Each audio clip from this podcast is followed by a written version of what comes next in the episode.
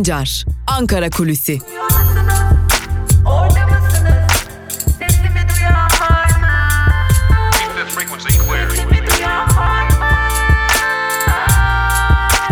Özgürüz Radyo. Özgürüz Radyo. Özgürüz Radyo'dan ve Ankara Kulisi programının ilk bölümünden merhaba sevgili dinleyenler. Ben Altan Sancar. Bugün 4 Kasım Pazartesi hafta içi her gün olduğu gibi bugün de Özgürüz Radyo'da Ankara Kulisi programıyla güne merhaba diyoruz. Ne yapıyoruz Ankara Kulisi programında? Ankara Kulisi programı iki bölümden oluşuyor. İlk bölümde Ankara'da konuşulanları, siyasetin gündemini sizlerle paylaşıyoruz. İkinci bölümde ise gazete manşetleri ve günün öne çıkan ayrıntılarıyla karşınızda olmaya devam ediyoruz. Ve tabi tüm bunları yaparken her zaman olduğu gibi sizlere küçük bir hatırlatmada bulunalım.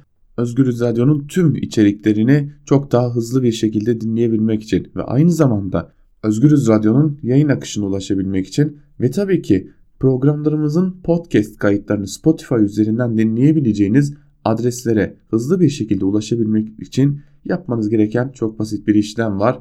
Özgürüz Radyo'nun aplikasyonlarını yani uygulamalarını Google Play Store'dan ya da App Store'dan indirebilirsiniz. Sadece 30 saniyenizi ayırarak indirebileceğiniz uygulamalarımız ile birlikte Özgürüz Radyo'nun tüm yayınlarına çok daha hızlı bir şekilde ulaşabilirsiniz. Aynı zamanda aplikasyonlarımız üzerinden yayın akışlarımıza da ulaşabilirsiniz diyelim ve Ankara Kulisi'nin ilk bölümüne başlayalım. Peki Ankara'nın gündeminde bugün neler olacak?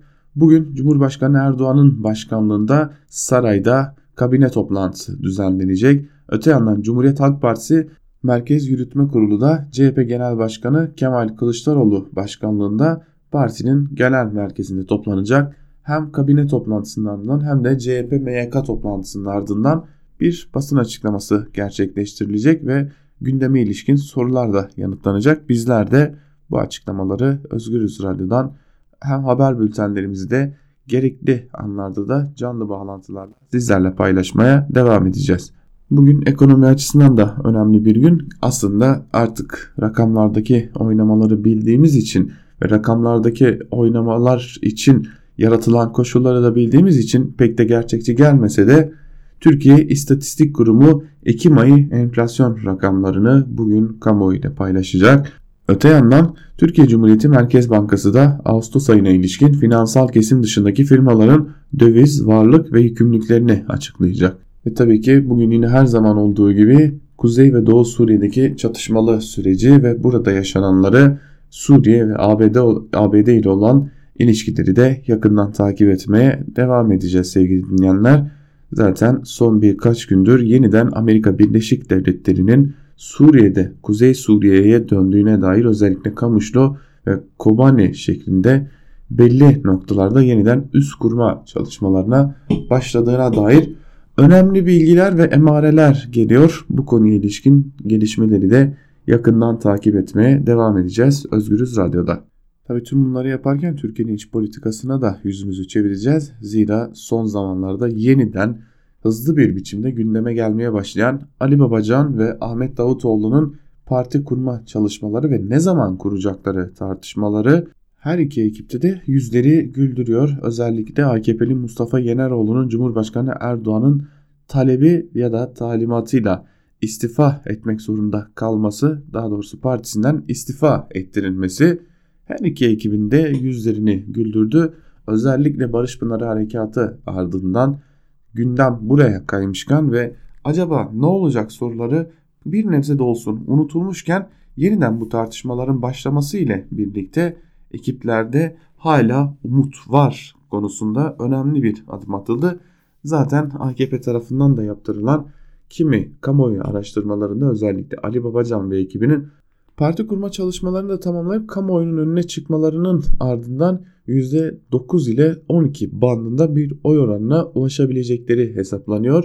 Bu oy oranı AKP içerisinde ciddi bir telaşın göstergesi ve hala bu noktada önleyebilmek adına neler yapılabileceği de AKP içerisinde ciddi bir telaş halinde düşünülmeye devam ediyor ancak önemli bir durum ne zaman kurulacak sorusunun kamuoyunda yoğun bir biçimde tartışılması ve bu soru soruların yakın bir şekilde takip edilmesi her iki ekipte de hem Ali Babacan ve Abdullah Gül ekibinde hem de Ahmet Davutoğlu ekibinde yüzlerin gülmesine sebep oluyor. Öyle ki her iki ekipte bu tartışmaların kamuoyunda ciddi bir beklentinin oluşmasına ve oluşan beklentinin de dışa vurumuna işaret ettiğini belirtiyorlar ve bundan umutlu olduklarını söylüyorlar. Kaldı ki PR çalışmaları içinde yakında her iki gruba yakın daha fazla medya organının da karşımıza çıkması yine her iki grubun da sosyal medyadan bu konuya ilişkin çalışmalara ağırlık vermesi de bekleniyor.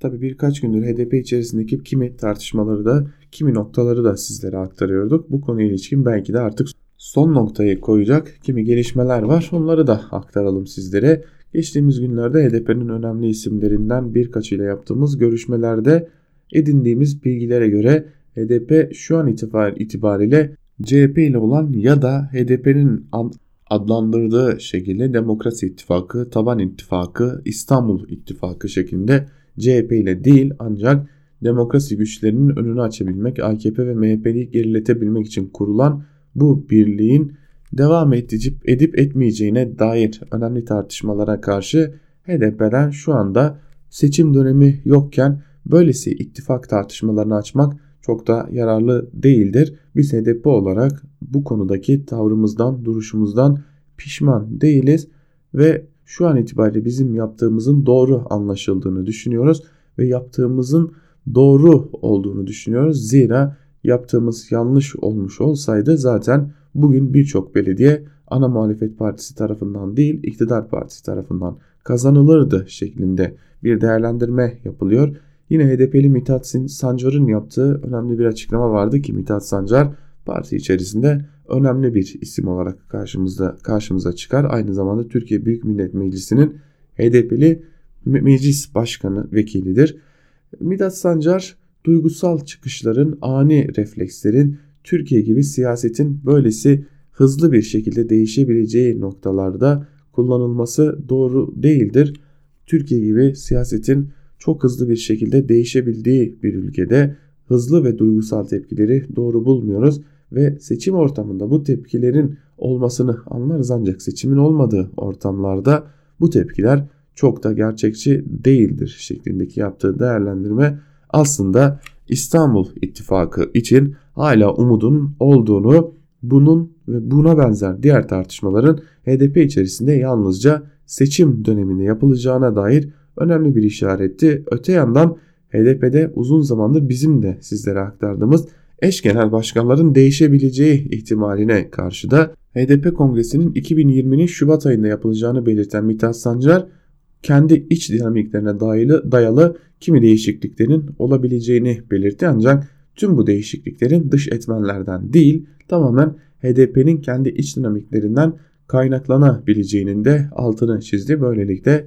HDP'de önemli değişimlerin yaşanabileceğine dair emareler biraz daha güçlenmiş oldu diyelim ve ilk bölümü burada noktalayalım. Programımızın ikinci bölümünde gazete manşetleri ve günün öne çıkan yorumlarıyla sizlerle olacağız.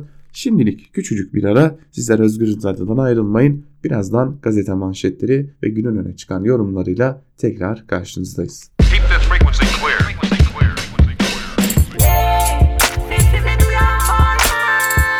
Altan Sancar, Ankara Kulüsi.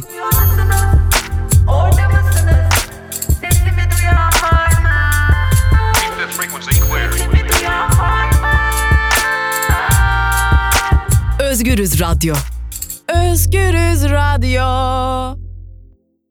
Ankara Kulisi'nin ikinci bölümüyle tekrar merhaba sevgili dinleyenler. İkinci bölümde gazete manşetleri ve günün öne çıkan yorumlarıyla sizlerle olacağız. Ve ilk gazetemiz Evrensel Gazetesi. Evrensel Gazetesi'nin bugünkü manşetinde iş sahibi olamadığım gibi terörist oldum sözleri yer alıyor. Ayrıntılar ise şöyle. KPSS'den aldığı puanla başvurduğu devlet kurumlarında ilk 5'te olmasına rağmen atanamadığını söyleyen sosyoloji mezunu Ruhat Düzün kendisinin yaptığı araştırmaya göre emniyetten gelen listede bu terörist alınmaz diye işaretlendiği için işbaşı yapamadığını iddia etti. Düzün bu nedenden dolayı özel sektörde de iş bulamadığını söyledi. Düzün iş bulmasına engel olan davası yüzünden eğitimine devam da edemiyor. Eskiden sigortasız olarak inşaatlarda çalışabildiğini artık o işin de kalmadığını dile getiren Tüzün iktidara yandaş olmazsan iş sahibi olamıyorsun. Üstüne terörist yapılıyorsun. Psikolojim allak bullak durumda ifadelerini kullandı denmiş manşetin ayrıntılarında. Aslında bu Türkiye'de uzun zamandır birçok insanın karşısına çıkan bir durum ve bu Türkiye'deki fişleme durumunu da gözler önüne seren önemli bir gerçeklik. Patronların karları krizde bile arttı başlıklı bir diğer haberin ayrıntılarında ise şu cümlelere yer veriliyor. Metal iş kolunda çalışan 130 bin işçiyi kapsayan MES sözleşmelerinde iki oturum yapıldı. Kriz ve savaşın gölgesinde yürütülen görüşmelerde patronlar 3 yıllık sözleşme ve düşük zam gündeme getiriyor. Metal sektöründe yaptığı araştırmalarıyla bilinen doçent doktor Serhat Öngel patronların karlarının kriz koşullarında bile azalmadığını söylüyor. Öngel bu işçilerin daha fazla değer üretmesiyle ilgilidir şeklinde de konuşmuş ayrıntılarda aktarılmış. Irak'ta sivil itaatsizlik eylemleri başladı başlıktı. Bir haberin ayrıntılarında ise Evrensel Gazetesi'nin birinci sayfasında şunlar aktarılmış. Irak'ın başkenti Bağdat'ta hükümet karşıtı eylemlere katılanlar birçok olup trafiğe kapatarak sivil itaatsizlik eylemi başlattı. Ülkenin güneyindeki petrol kuyularına giden yollarda trafiğe kapatıldı. Irak Başbakanı Abdülmehdi'nin istifa edeceğine dair garanti verdiği iddialarına rağmen hala eylemler devam ediyor ve hala eylemlerin sürmesi de öyle görünüyor ki kimi noktalarda bazı ülkeleri de ciddi manada rahatsız etmeye devam edecek diyelim ve geçelim Yeni Yaşam gazetesine. Yeni Yaşam gazetesinin manşetinde ise ablukaya sığmayız sözleri yer alıyor. Ayrıntılarda ise şu cümlelere yer verilmiş. HDP İstanbul İl Örgütü 3. olan kongresini umut ve cesaretle örgütlenelim, faşizmi yenelim şiarıyla Küçükçekmece'de bulunan Yahya Kemal Bey adlı gösteri merkezinde gerçekleştirdi. Önceki gün Taksim'de HDP'li vekillerin bildiri dağıtmasını abluka ile engellemeye çalışan polis yine salonu ablukaya aldı. Buna rağmen binlerin katıldığı kongrede Şervano parçası ile zılgıtlar eşliğinde Biji Perkodana Rojava sloganları atıldı. Kongrede Erdal Avcı ve Elif Bulut HDP İstanbul İleş Başkanlığı'na seçildi. Kongrede söz alan HDP eş genel başkanı Pervin Buldan ne yaparlarsa yapsınlar HDP düşmedi düşmeyecek. HDP var olduğu sürece umut var olacaktır. Bu coğrafyada Kürtler olmadan hiçbir şekilde bir denge ve denklem kurulamaz. Yarın el sıkışmak istediğinizde tek bir Kürt bile bulamayacaksınız dedi. HDP eş genel başkanı Sezai Temelli ise bizi yan yana getirene, bizi buluşturana bin selam olsun, bin selam olsun Sayın Öcalan şeklinde konuştu denmiş bu haberin de ayrıntılarında. Dikkat çekici bir haber var Yeni Yaşam gazetesinin birinci sayfasında. Esad'a olumlu yanıt başlıklı bir haber. Ayrıntılar ise şöyle. Demokratik Suriye Meclisi Suriye Devlet Başkanı Beşar Esad'ın açıklamalarına ilişkin yazılı bir açıklama yayınlayarak açıklamayı olumlu bulduklarını ve diyaloğa açık olduklarını belirtti. Demokratik Suriye Meclisi Suriye'nin Türkiye'nin ve ona bağlı grupların saldırılarına nedeniyle büyük bir yıkım ve soykırım yaşadığını vurgulayarak Suriye hükümetiyle Suriye topraklarının bütünlüğü ve egemenliği temelinde ön koşulsuz diyaloğa geçmeye hazırız dedi. Demokratik Suriye Meclisi Rusya arabuluculuğunda Demokratik Suriye güçleriyle Suriye rejimi arasında varılan askeri anlaşmayı aradaki güvenin bir nişanesi olarak gördüklerini belirtti. Suriye Devlet Başkanı Beşar Esad verdiği bir röportajda Kuzey Suriye'yi işaret ederek sahada oluşan yeni gerçekliğe saygı duyulacağını söylemişti. Esad, Rusya arabuluculuğunda sınır güvenliği konusunda Demokratik Suriye güçleriyle anlaştıklarını belirtmişti deniyor bu haberin de ayrıntılarında.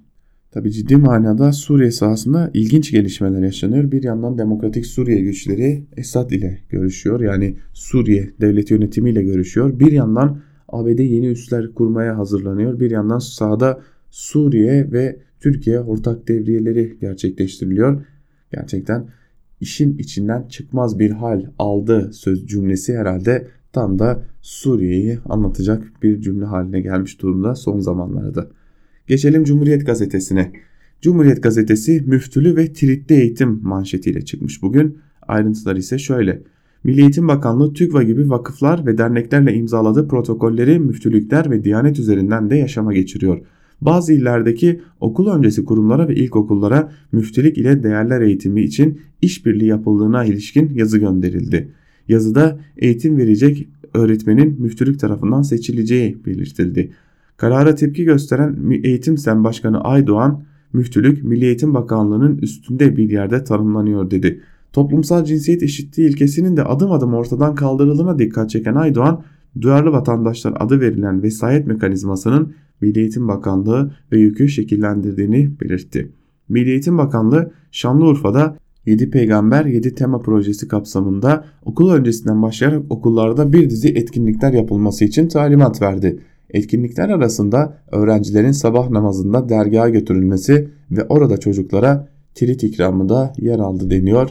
Yine Cumhuriyet Gazetesi'nin birinci sayfasında manşetinde yer alan haberde aslında böylelikle Türkiye'de eğitimin ruhuna belki de Fatiha okuyabileceğimiz koşullar hazırlanıyor. En azından anaokuluna giden çocuklar dahi Fatiha'yı iyi bir şekilde öğrenerek eğitimin eğitim sisteminin ruhuna bu Fatiha'yı okuyabilirler diyelim. Yine Cumhuriyet Gazetesi'nin birinci sayfasından içici müdürün sırrı başlıklı bir haberle devam edelim. 3. sınıf emniyet müdürü Zafer Ç. ve bir arkadaşı Manisa'da 2 kilogram sınank ve reçeteyle satılan 10 hapla yakalanarak tutuklandı. Kanlarında uyuşturucu tespit edilen ve sürekli olarak içici izleyen iki sanık ilk duruşmada tahliye edildi. 5 ay sonra da beraat ettiler. İzmir'de tam bir yıl önce FETÖ borsası nedeniyle bir emniyet müdürü ifade vermişti. O müdür Zafer Ç'den başkası değildi. Ve öyle bir emniyet müdürü bir şekilde kurtarılıyor. İşin sırrını emniyetteki kaynaklara sordum. Yanıt şaşırtmadı. Çünkü menzilci deniyor. Barış Terkoğlu'nun aslında bir yazısından derlenmiş bu haber. Bu yazıyı da biz de gün içerisinde Ankara Kulisi programının da günün öne çıkan yorumlarında sizlerle paylaşmaya devam edeceğiz. İyilik rekoru başlıklı bir haber var. Onu da aktaralım sizlere. 41. Vodafone İstanbul Maratonu'na katılan 100 binden fazla kişi Atatürk'ün dev hoparlörden yükselen sesinin yanı sıra İzmir ve Gençlik Marşlarının eşliğinde koştu. ÇYDD ve TEV gibi onlarca sivil toplum örgütü için koşan 10 binler milyonlarca lira destek sağladı. Maratonu erkeklerde Kenyalı Kipkore Kibet parkur rekorunu kırarak kazanırken kadınlarda Etiyopyalı Hirut Tibebu birinci oldu denmiş. Haberin ayrıntılarında tabi öte yandan Ali İsmail Korkmaz'ın annesi Emel ve babası Şahap Korkmaz da 200 çocuğa burs vermeyi hedefleyen Ali Kev yani Ali İsmail Korkmaz Eğitim Vakfı için koştu ve aileye aynı zamanda İstanbul Büyükşehir Belediye Başkanı'nın eşi Dilek İmamoğlu da destek oldu. Geçelim Bir Gün Gazetesi'ne. Bir Gün Gazetesi'nin manşetinde denetimli olmayınca yasal arayış başladı sözleri yer alıyor. Manşetin ayrıntılarında ise şu cümlelere yer veriliyor. CHP Genel Başkanı Kemal Kılıçdaroğlu CHP'li belediyelere kayyum atanmasından İstanbul Boğazı'nda yetkilerin saraya devredilmek istenmesine vergi düzenlenmesinden yeni zamlara kadar gündemdeki birçok soruyu değerlendirdi. İçişleri Bakanlığı tarafından yapılan denetimlerde bir kusur bulunamadığını ifade eden Kılıçdaroğlu buradan bir sonuç elde edemeyince acaba yasal olarak nasıl müdahale edebiliriz? Özellikle İstanbul'un rantını nasıl paylaşabiliriz diye düşünmeye başladılar. O rant İstanbul'ya aittir, saraya değil şeklinde konuştu. Kayyumları da değerlendiren Kılıçdaroğlu biz kayyum atanmasını asla doğru bulmuyoruz ifadelerini kullandı deniyor haberin bir bölümünde. Ama e, İçişleri Bakanlığı tarafından bir kusur bulunamayınca yasal arayışa girildi sözleri aslında kayyum atanan HDP'li belediyelerde bir yerde bir kusur bulunduğu için kayyum atanmış izlenimini uyandırıyor. Ancak biz biliyoruz ki son dönemlerde gerçekleştirilen bütün kayyum atamalarında tek bir kusur var. O da o belediyelerin muhalefet partileri tarafından kazanılmış olması. Öğrencileri alın dergaha götürün başlıklı bir haberi paylaşalım sizlerle. Okul öncesinden liseye kadar eğitimin her kademesinde öğrencilere yönelik düzenlenen dini etkinliklere bir yenisi daha eklendi. Milli Eğitim Bakanlığı Şanlıurfa İl Milli Eğitim Müdürlüğü öğrencilerin sabah namazında dergaha götürülmesi talimatını verdi. Milli Eğitim Bakanlığı 7 Peygamber 7 Tema projesi kapsamında okullarda bir dizi etkinlik yapılmasını istedi. Şanlıurfa Milli Eğitim Müdürlüğü proje için 14 farklı etkinlikten oluşan bir çizelge hazırladı. Müdürlüğün okullara ilettiği resmi yazıda okul öncesi ilkokul, ortaokul, imam hatip lisesi ve diğer liseler için öngörülen etkinlikler de sıralandı. Proje için ortaokul ve liselilere yönelik hazırlanan etkinliklerin içeriği dikkat çekti. Milli Eğitim Müdürlüğü'nce oluşturulan etkinlik uygulama planında ortaokul ve lise öğrencilerinin sabah namazı için dergaha götürüleceği, namazın ardından ise dergahta tirit ikramı yapılacağı belirtildi deniyor. Muhtemelen de götürülecek dergahta ya menzilcilere ya da son dönemde yeniden iktidarla ilişki kurmaya başlayan başka bir cemaate aittir. Bir gün gazetesinin ardından da Karar gazetesiyle devam edelim. Neo-Nazi hayaleti harekete geçirdi manşetiyle çıkmış Karar gazetesi. Bu aslında korkunç bir haber. Bu haberin ayrıntılarını da sizlerle paylaşalım. Sokaklarında giderek yükselen ırkçı dalgalara, azınlıklara yönelen şiddet, İslamofobinin korkutan boyutlara ulaşmasını popülist politikalar nedeniyle görmek istemeyen Avrupa, neo-nazi gerçeğiyle ilk kez yüzleşmeye başladı. İlk adımda Almanya'nın Saksonya eyaletinden geldi. Eyaletin baş, başkenti Dresden yönetimi neo-nazi tehdidinin ciddi boyutlara ulaştığı gerekçesiyle Nazi olağanüstü hali ilan etti. Dresden uzun süredir aşırı sağcıların kalesi olarak görülüyor. Eylül ayındaki yerel seçimlerde ırkçı parti AFD %27 oyla sandıktan ikinci olarak çıkmıştı. İslam karşıtı Pegida hareketi de Dresden'de doğmuştu. Mecliste kabul edilen çözüm paketinde şehir sakinlerinin neo-nazilerin saldırılarında mağdur olanlara yardım edilmesi, azınlıkların korunması ve demokrasiyi güçlendirme çağrısı yapıldı deniyor haberin ayrıntılarında. Nazi ideolojisi aslında Avrupa'nın en çok korktuğu ideoloji ve bununla mücadele etmeye çalışıyorlar ancak son dönemde hızla yükselen aşırı sağcı ve popülist politikalar nedeniyle Nazi ideolojisi de Avrupa'da kendine ciddi manada yer bulmaya devam ediyor. Daha çok sattık, daha az kazandık başlıklı bir haberle devam edelim yine Karar Gazetesi'nden. Ekonomiyi uzun süredir baskı altında tutan yüksek kur ticaret dengelerini de sarstı. Türkiye İhracatçılar Meclisi ve Ticaret Bakanlığı'nın açıkladığı son veriler üretim ve dış ticaret açığı açısından alarm verdi. Bir önceki yılın Ekim ayına göre ihracat miktar olarak %23.3 artış gösterirken 122.8 tona ulaştı. Ancak birim başında yaşanan bu artış iş değere gelince eksiye döndü. Ekim ayı verilerine göre ihracat geliri %1.53 oranında azalarak 16 milyar 336 milyon dolara düştü. Sudan ucuz hale gelen ihracat ürünlerimizin dış satımı böylece yurt dışına kaynak transferi haline dönüşmüş oldu deniyor. Haberin ayrıntılarında aslında bir yerde bedava satmak gibi bir duruma getirmiş oldu döviz artışı bu dış ticaret noktasında. Sözcü gazetesine geçelim. Sözcü gazetesi CHP etkinliğine PKK saldırısı manşetiyle çıkmış bugün. AKP sözcüleri CHP'nin PKK, HD, YPG, HDP ile ittifak yaptığını söyleyip algı operasyonu yapıyor. Ama dün PKK'liler İsviçre'de CHP toplantısını bastı.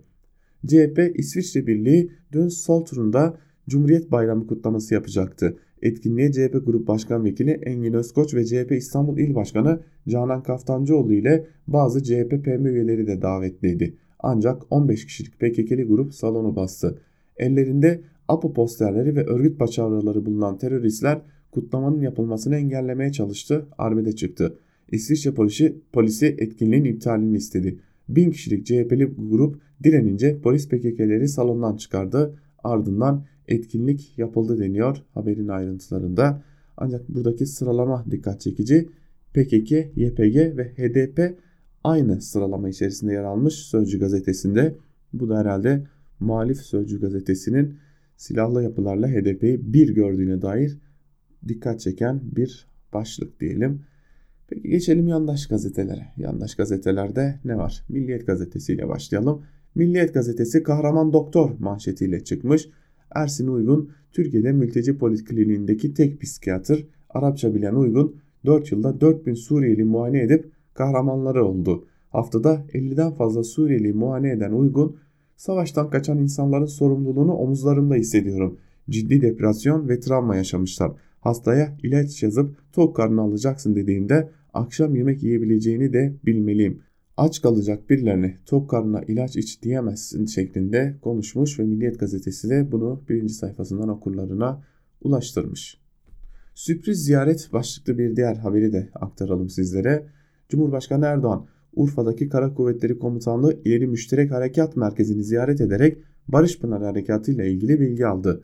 Erdoğan'a bir hafta bir harita üzerinden harekatın ilerleyişi gösterildi. Ziyarette Barış Pınarı bölgesinde görev yapan komutanlarla da canlı bağlantı yapan Erdoğan daha sonra Urfa'da vatandaşlarla bir araya geldi denmiş bu haberin ayrıntılarında da.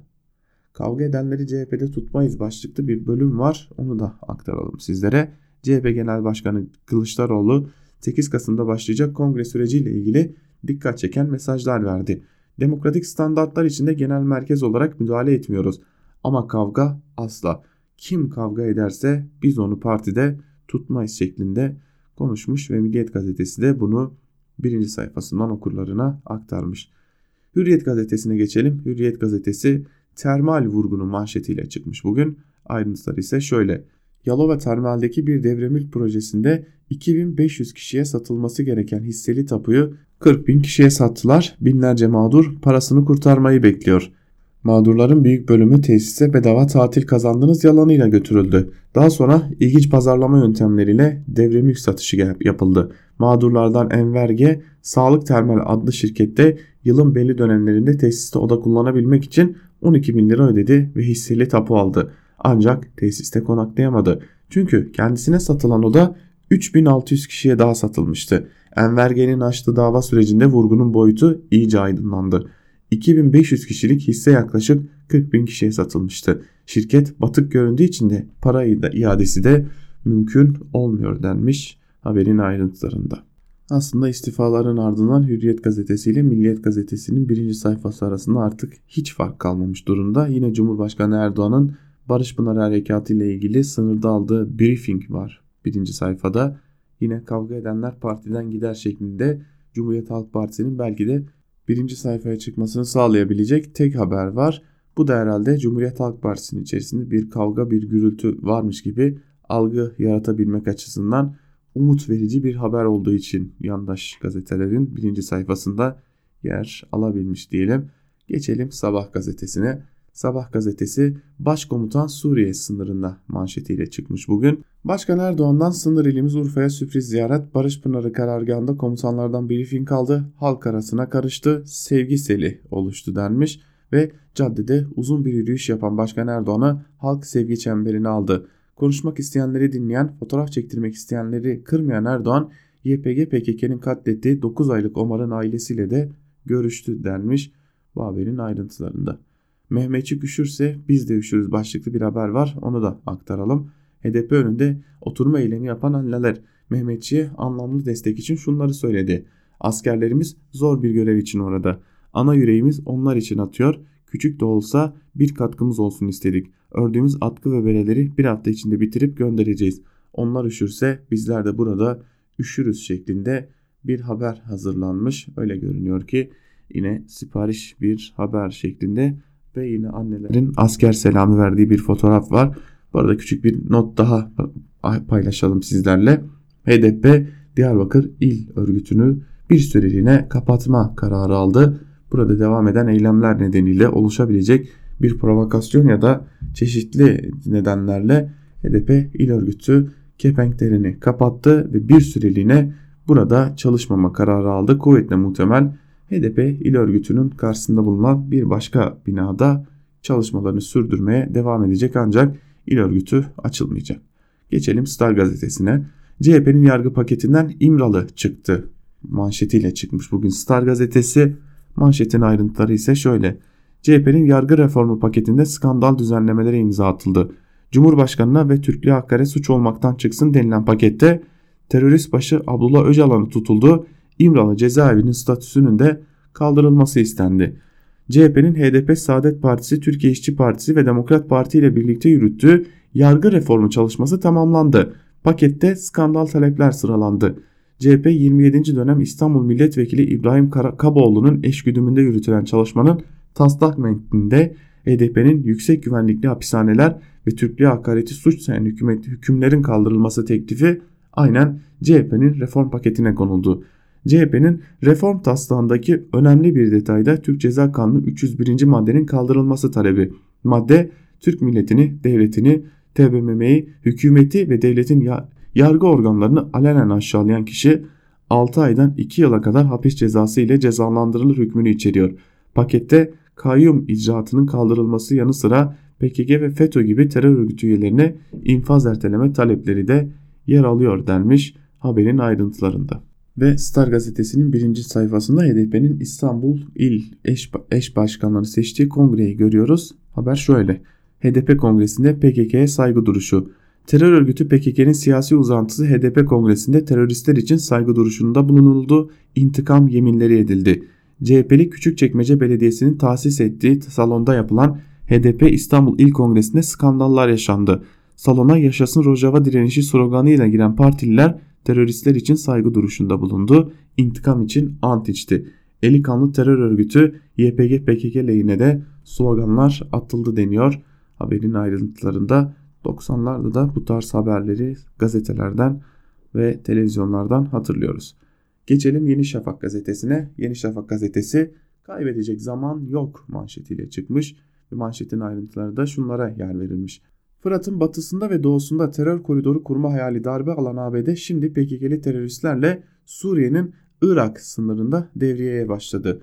Bu gelişme Ankara ile Bağdat arasında çalışmaları uzun süredir devam eden Ovaköy sınır kapısını tehlikeye atıyor.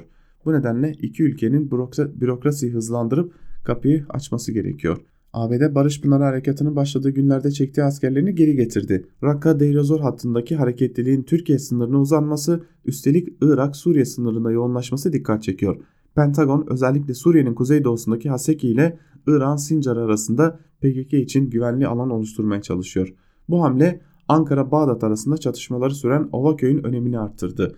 Irak'a açılacak ikinci sınır kapısının işgalcilerin yeni koridor planını bitirecek. Bağdat Büyükelçisi Fatih Yıldız Kapı için Bağdat ve Erbil arasında anlayış birliği oluşması gerektiği anlaşılıyor bilgisini vermişti. ABD'nin Ovaköy'ü baltalamak istediği de biliniyor denmiş haberin ayrıntılarında.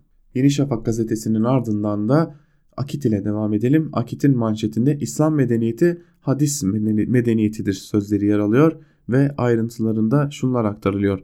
İbn Haldun Üniversitesi'nde düzenlenen Uluslararası Sahih Buhari Sempozyumunda İslam dünyasında hadis literatürünün en çok referans alınan kitabı Sahih Buhari tarihsel ve sosyolojik boyutuyla ele alındı denmiş ve bir hadis konferansından gelişmeler aktarılmış. Akit bugün de bir kitabı hedef almış. Bakanlık onaylı sapkın kitap başlıklı bir haber var.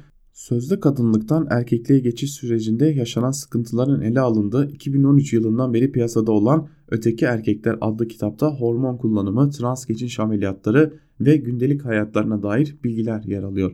Eşcinselliğe özendiren kitabın Kültür ve Turizm Bakanlığı tarafından onaylanmış olması da dikkat çekiyor denmiş. Bu haberin ya da haberimsinin ayrıntılarında ve artık yeni bir şey var. Başına sözde eklediğinde o şey yokmuş gibi davranma geleneği sözde kadınlık noktasına da varmış oluyor. Akit ile birlikte diyelim ve gazete manşetlerini burada noktalayalım. Gazete manşetlerinin ardından da günün öne çıkan yorumlarında neler var bir de onlara göz atalım. İlk olarak Yandaş Türkiye gazetesinden Süleyman Özışık'ın Bülent Arınç'a açık çağrı başlıklı yazısını aktaralım. Arınç'ın sözleri yandaş medyada AKP'de ses vermeye başlamış gibi görünüyor. Bülent Arınç'ın KHK'lılarla ilgili söylediği her yöne çekilebilecek ucu açık sözlerini tartışıyoruz. Arınç'ın ne dediğini hatırlatmakta fayda var. KHK bir faciadır. Çevremde o kadar çok bu felaketi yaşayan insan var ki ben onlara acıyorum, merhamet ediyorum. Aslında onlardan özür diliyorum. Evime temizlik yapmaya gelen daire başkanlığından ihraç edilmiş kadını gördükçe, eşi polis ihraç edilmiş başka bir polisi gördükçe yerin dibine geçiyorum diyor Sayın Arınç. Gerçi daha sonra ben FETÖ'cüleri değil FETÖ yöntemleriyle mağdur edilenlere dikkat çekmeye çalıştım dedi ama geçmiş olsun. Daha önce defalarca yazdım tekrar yazayım. Türkiye'nin en iyi konuşan 2-3 hatibini sayın deseler bunlardan biri Bülent Arınç olur. Lafını özenle kelimelerini yerli yerince kullanan biridir. Yani öyle konuşup ah ya ağzından kaçtı gaf yaptı diyebileceğiniz biri değildir. Onun için ben Bülent Arınç'ın son söyleş söyleşisinde kullandığı cümleleri bilerek ve isteyerek kullandığını düşünüyorum. Yoksa Arınç gibi tecrübeli, tecrübeli bir siyasetçi CHP'nin kullandığı 1 milyona yakın mağdur var sözüne böyle kaba saba şekilde sahip çıkmazdı. Bu köşeden daha önce defalarca dile getirdiğim bir şey var. AKP eğer bütün muhalefete karşı psikolojik üstünlüğünü kaybetmişse bunun müsebbiplerinden biri hiç tereddütsüz Bülent Arınç'tır. Sırf siyasi hırslar uğruna Melih Gökçek hakkında söylediği parsel parsel verdi sözü hala muhalefet tarafından kullanılan en güçlü argümandır. Türkiye'nin o zamanlardaki ismiyle paralel yapı ile mücadele ettiği dönemde bu yapıya destek veren açıklamalar yapması hala akıllardadır. Ve daha önemlisi Bülent Arınç AKP'nin ve Erdoğan'ın yumuşak karnıdır. Neden mi? Bugün KYK'dan ihraç olan veya da FETÖ'den içeride yatan binlerce FETÖ'cü Bülent Arınç FETÖ'nün hain bir çete olduğunu darbe gecesi öğrenip pişman oluyor. Ben çok ahmakmışım diyerek iş için işin içinden sıyrılabiliyorsa bizim pişmanlığımız niye dikkate alınmıyor diye soruyor. Ve yine binlerce FETÖ'cü FETÖ ile iltisakı kabak gibi ortada olan Bülent Arınç'ın damadı hokus pokus yöntemiyle dışarı çıkıyorsa biz niye dışarı çıkamıyoruz diye soruyor. Sayın Arınç konuşmasının bir yerinde o hal işlemleri komisyonun doğru işler yapmadığını ve suçlu ile mağduru ayıramadığını dile getiriyor. Ben ise tam tersini söylüyor. Komisyonun adaletli ve hakkaniyetli bir sonuca varmak için kılı kırk yardığını iddia ediyorum. Eğer Sayın Arınç komisyonun haksızlık yaptığında ısrarlı ise kendisine şuradan bir çağrıda bulunuyorum. Bahsini ettiği pompacının, temizlikçinin ve ihraç edilen polisin neden ve hangi sağlam gerekçelerle ihraç edildiğini beraber öğrenelim diyorum. Nasıl mı? Bizzat komisyona giderek dosyalarındaki tüm teknik detayları tek tek inceleyerek hatta bir çağrım daha var Sayın Arınç'a. Komisyon tarafından haksız yere ihraç edildiği iddia ettiği herhangi bir dosyayı rastgele seçsin ve beraber bakalım. Haksızlık var ise ben, yok ise Arınç milletin önüne çıkıp özür dilesin. Hatta gerekirse ben gazeteciliği, Sayın Arınç ise siyaseti bırakma konusunda iddialaşalım. Böylece FETÖ'ye can suyu niteliği taşıyan bu ahmakça tartışmalar son bulsun. Olur mu Sayın Arınç diye soruyor yazısının bir bölümünde Süleyman Özışık ve gelinen noktada Bülent Arınç'ın artık FETÖ'ye destek açıklamaları yaptığını söyledikleri bir duruma gelmiş oluyor yandaşlar. Geçelim Yeni Çağ gazetesinden Murat Ağrel'in Yeni Havalimanı'ndaki skandal tehlike başlıklı yazısına. O yazının bir bölümünde Ağrel şunları aktarıyor. Biliyorsunuz İstanbul Havalimanı ile ilgili iddiaların ardı arkası kesilmiyor. Her geçen gün başka bir skandal ile gündeme geliyor. Yapımında yüzlerce işçinin ölümüne neden olan İstanbul Havalimanı açıldığı günden bu yana meydana gelen ters rüzgardan dolayı uçakların inememesi, pistin çökmesi, uçakların kuş türlerine çarpması ve benzeri kazaların çetelesi bir hayli uzun. Ancak bugün sizlere aktaracağım iddia tüyler ürpertici. İddia ediyorum çünkü İstanbul Havalimanı işletmesi İGA bir türlü sorularıma cevap vermedi. İddiayı kendilerine sormak için oradaydım ancak bir aydır sadece mail atmamızı sonrasında ise geri dönüş yapacaklarını bildirip duruyorlar. Olayı anlatayım. Her havalimanı mutlaka paratoner yaptırmak zorundadır. Havalimanı gibi yapı ve tesislerin yıldırımından korunması için bazı standartlar getirilmiştir. Türkiye için öngörülen standart TSE N62305 olarak yayınlanmıştır. Bahse konu standart yapılacak risk analizlerde karşı yuvarlanan küre metoduna göre koruma noktaları belirlenerek korumanın yapılmasını öngörür. Havalimanı işletmecisi İGA bu sistemi yaptırmak için Oğuzhan Yüksel'in sahibi olduğu Çınar Enerji ile sözleşme yapıyor. Çınar Enerji havalimanı çatılarına yıldırımı çeken yakalama uçlarını yerleştiriyor. Yıldırımı toprağa iletecek fiziki yapının yapılmasına müsaade etmiyor ve sözleşmeyi feshediyor. Firma Sivil Havacılık Müdürlüğü'ne bu haliyle havalimanının büyük bir tehlike saçtığını anlatan birçok elektronik posta gönderiyor. Firma yetkileri hem İGA hem de sivil havacılık firmasına da noter kanalı ile tehlikenin boyutlarını belirten ve sorumluluk almadıklarını belirten bir yazı yazıyor. Tüyler ürpertici bir iddia. Bunu sormak için İGA yönetimi ile iletişime geçtim tabi. Hatlardan arayarak mail adreslerine konuyla ilgili elektronik mail gönderilmesi istendi. Gönderdim ancak bir aya yakın süre geçmesine rağmen dönüş yapılmadı. Sonrasında tekrar aynı numaradan aradım fakat yine mail göndermem istendi. Vatandaşı ciddi alıp cevap verme tenezzülü göstermiyorlar. Biz de hep birlikte İGE yönetimine soralım. Çınar Enerji firmasının yarım bıraktığı Faraday kafesi işi tamamlandı mı? Tamamlandıysa belgeleriyle bilgi vermenizi, tamamlanmadı ise Sivil Havacılık Genel Müdürlüğü nasıl bu alanı açma izni verdiğini açıklayabilir misiniz? Böyle bir risk karşısında nasıl bir önlem aldığınızı vatandaşlar olarak öğrenmek istiyoruz diyor. Yazının bir bölümünde Murat Ağrel ve o korkunç iddiayı gündeme taşıyor. T24'ten bir yazıyla devam edelim. Aydın Engin'in takviminde işaretli sakın unutma günleri başlıklı bir yazı. Türkiye'nin durumunu anlatan bir yazı aslında. Eğer bu tırmı öğleden sonra okuyorsanız bilin ki siz bunu okurken Ben Çağlayan adresinde Ahmet Altan, Nazlı Ilıcak, Yakup Şimşek ve Şükrü Tuğrul Özşengül'ün tutuklu, Mehmet Altan'ın tutuksuz olarak yargılandıkları duruşmayı izliyor olacağım. Büyük olasılıkla da bu bir karar duruşması olacak. Bu, pro, bu, bu bugünün programı. Oysa takvimim sakın unutma günleriyle tıklım tıklım. Sakın unutma 24 Aralık'ta Osman Kavala'nın tek tutuklu sanık olduğu Gezi davasının duruşması var.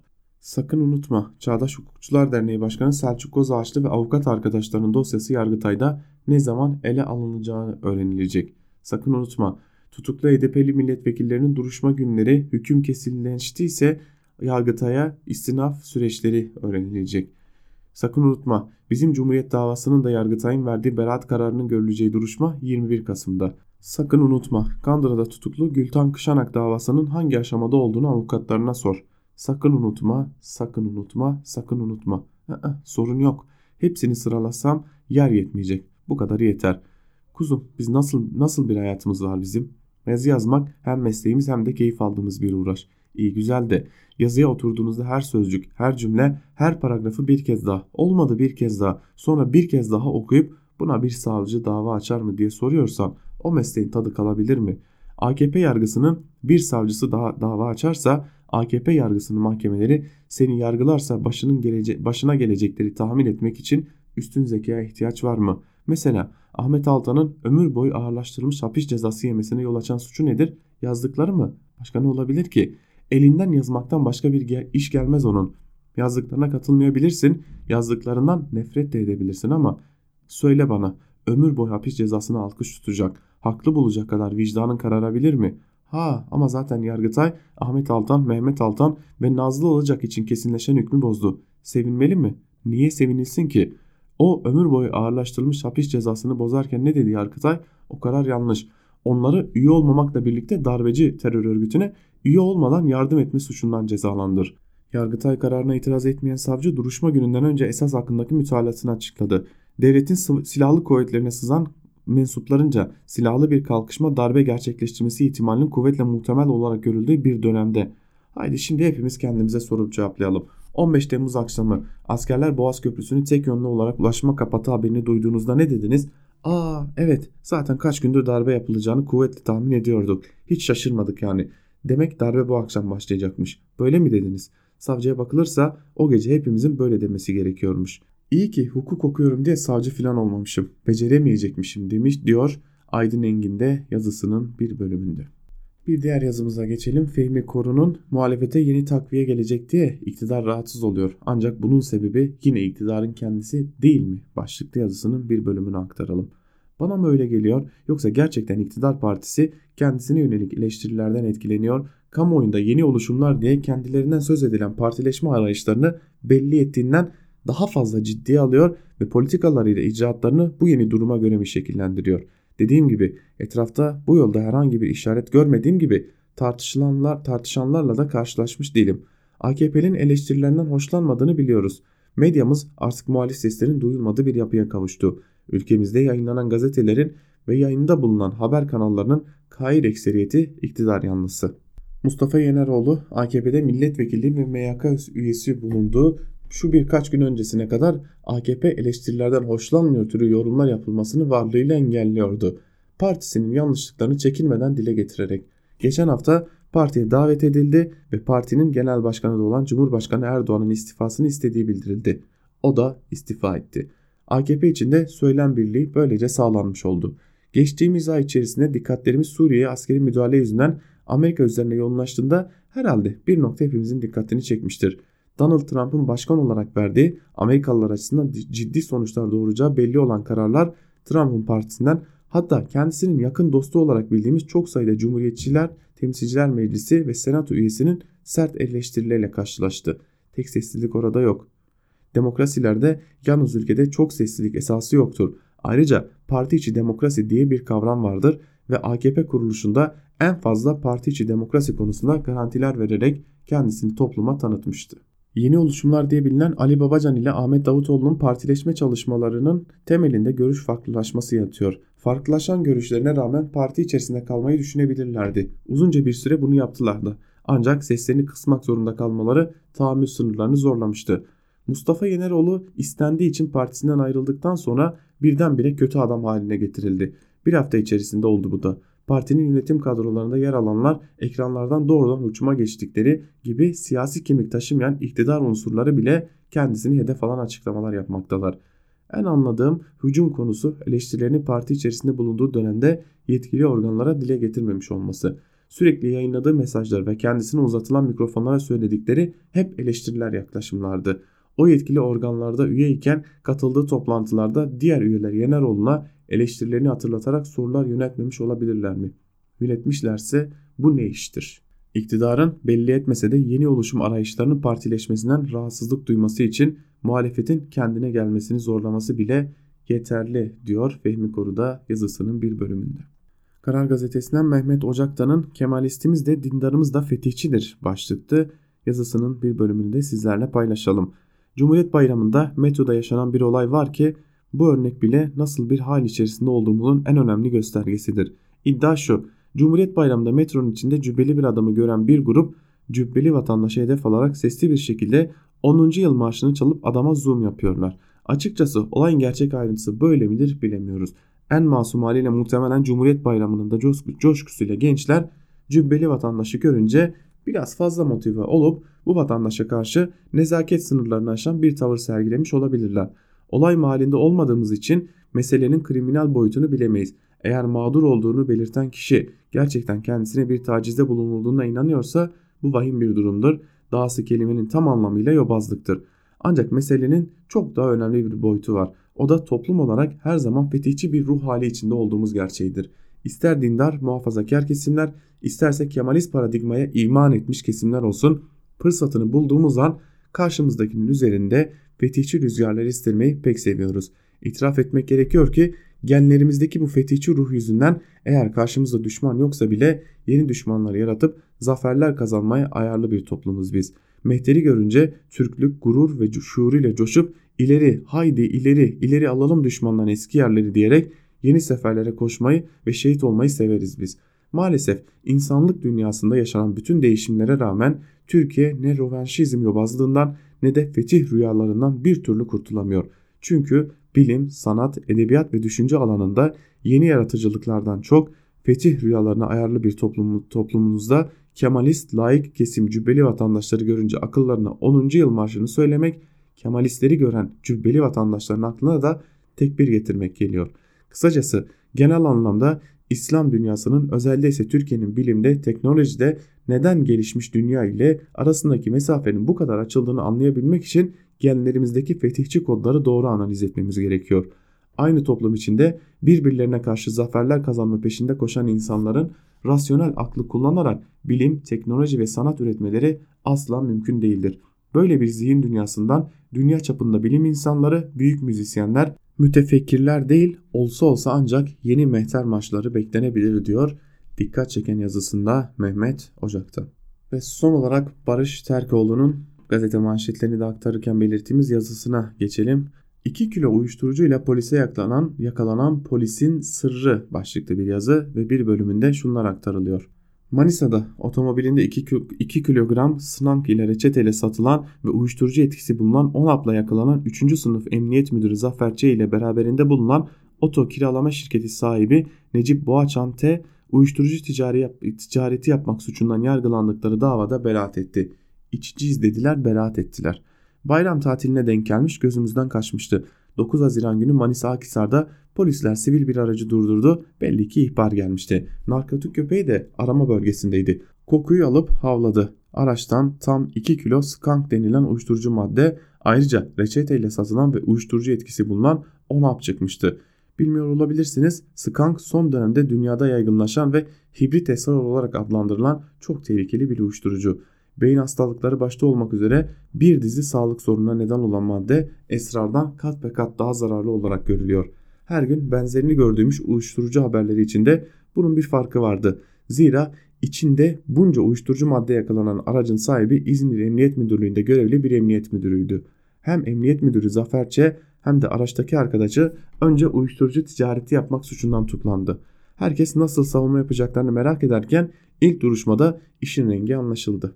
İki isim uyuşturucu satmadıklarını, içici olduklarını söylüyordu. Mahkeme kilo 2 kilo uyuşturucu için yapılan bu savunmaya inanmış olacak ki ilk duruşmada iki sanığı tahliye etti. İki isminde yapılan tahlillerde kan ve idrarında uyuşturucu etken maddesi çıkmıştı. Bunu mahkemeye gösteren sanıklar içici izliyorlardı. Mahkeme sağ olsun 3. duruşmada ikisi hakkında da beraat kararı verdi. Nasıl oluyor diyorsanız bekleyin çünkü daha bitmedi. O polis FETÖ borsasından çıktı. Zafer Ç dediğiniz polisin kurtuluşunuz hakimlerin saflığına bağlıyorsanız sizi biraz geriye götüreyim. Bu köşede FETÖ borsası hikayelerini daha önce çok kez okudunuz.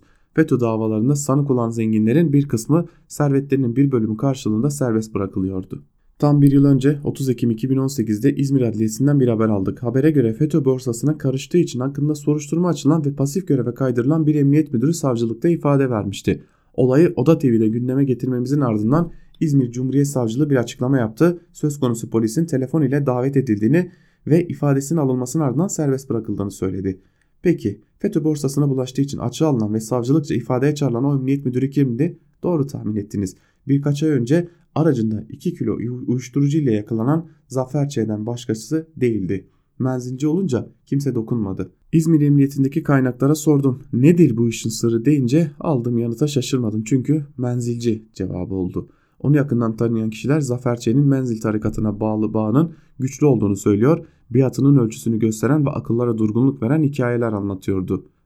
Bu da FETÖ'den boşalan koltuklarda görev yapan Zafer Ç'ye bir tür dokunulmazlık sağlıyordu. Ne FETÖ borsasından doğru dürüst yargılanabiliyor ne de aracında bulunan uyuşturucu maddenin hesabı soruluyordu.